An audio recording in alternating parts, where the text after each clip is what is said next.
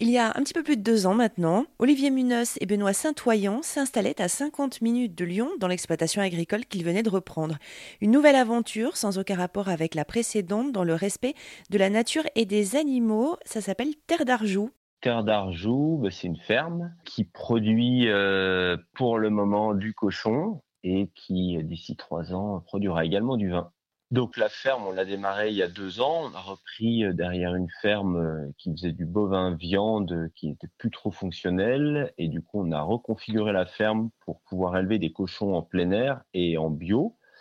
Donc les cochons aujourd'hui ont euh, un peu plus de 24 hectares à leur disposition. Donc en instantané, on a à peu près 200 cochons sur le site de toutes les tailles, donc des tout petits qui font quelques kilos jusqu'à des beaucoup plus gros qui euh, sont prêts euh, à partir à l'abattoir qui vont faire 150 kilos. Vous vous occupez de, de l'élevage et de la vente des produits après?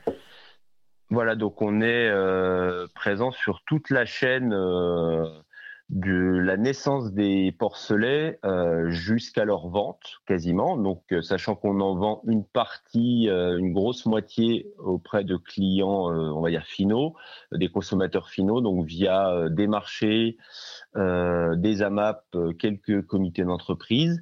Une autre partie qu'on va vendre via des épiceries autour de la région de la métropole lyonnaise.